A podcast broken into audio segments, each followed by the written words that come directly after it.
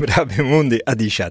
S'il est un monument étrange dans notre département, c'est bien l'église de l'hôpital Saint-Blaise. D'abord, il semble que l'on ne sache pas trop si l'on est là en Béarn ou en Pays Basque. Ceci dit, on parle le basque dans le village et la revendication par les Béarnais m'a toujours paru entachée de mauvaise foi. C'est égal, un doute subsiste. Mais à quoi n'est pas arrêt C'est loin d'être là la seule bizarrerie de l'église de l'hôpital Saint-Blaise. Son architecture, disent les spécialistes, est, je cite, brutaille, presque arabe.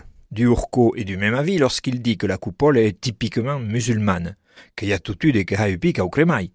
Cette église, située sur un des chemins de pèlerinage, Los Camis Romius, était tenue, par les moines barnabites de l'Escar, dont le monastère est aujourd'hui le lycée Jacques Monod, et qui est tout abans l'école normale comme cas de Alors, Saint-Blaise, c'est le patron des éleveurs, et celui-ci donne lieu, je cite à nouveau du Urco, à un pèlerinage dont certains rites semblent bien antérieurs au christianisme.